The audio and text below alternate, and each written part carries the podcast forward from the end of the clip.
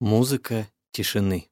В музыке бывают моменты тишины, моменты беззвучия.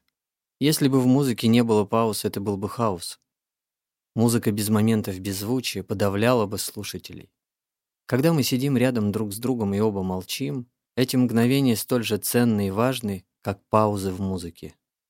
Тишина, разделенная с друзьями, бывает даже лучше разговора. Тринь Конг Сон был очень известным вьетнамским композитором и певцом. Он родился в 1939 году, его называли «Вьетнамский Боб Дилан». Говорят, что когда он умер, в 2001 году сотни тысяч людей собрались на импровизированный прощальный концерт в его честь. Это была самая настоящая большая массовая акция в истории Вьетнама, если не считать похороны Хо Ши Мина. Тринь Конг Сон очень уставал от окружающего его шума, даже когда это были аплодисменты и одобрительные возгласы. Он любил моменты тишины. Трин писал, «Есть такие друзья, присутствие которых можно уподобить паузам в музыке. Они дают мне ощущение легкости, свободы и счастья.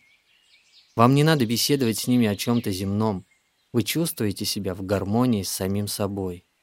Тринь Конгсон очень ценил мгновение, когда он просто молча сидел с друзьями.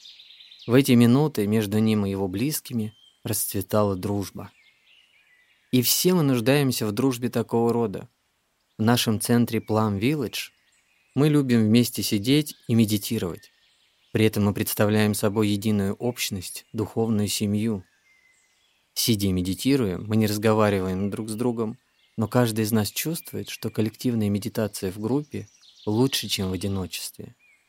Когда мы все вместе сидим неподвижно, то ощущаем благотворное влияние каждого из нас друг на друга.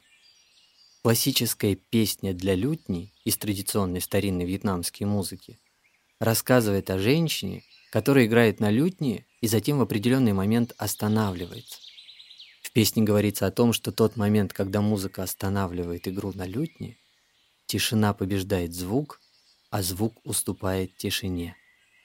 Эта пауза между звуками очень могущественна и гораздо более красноречива, чем любой звук. Безмолвие и тишина бывают приятнее и глубже, чем звуки. Тинь Кон Сон чувствовал то же самое.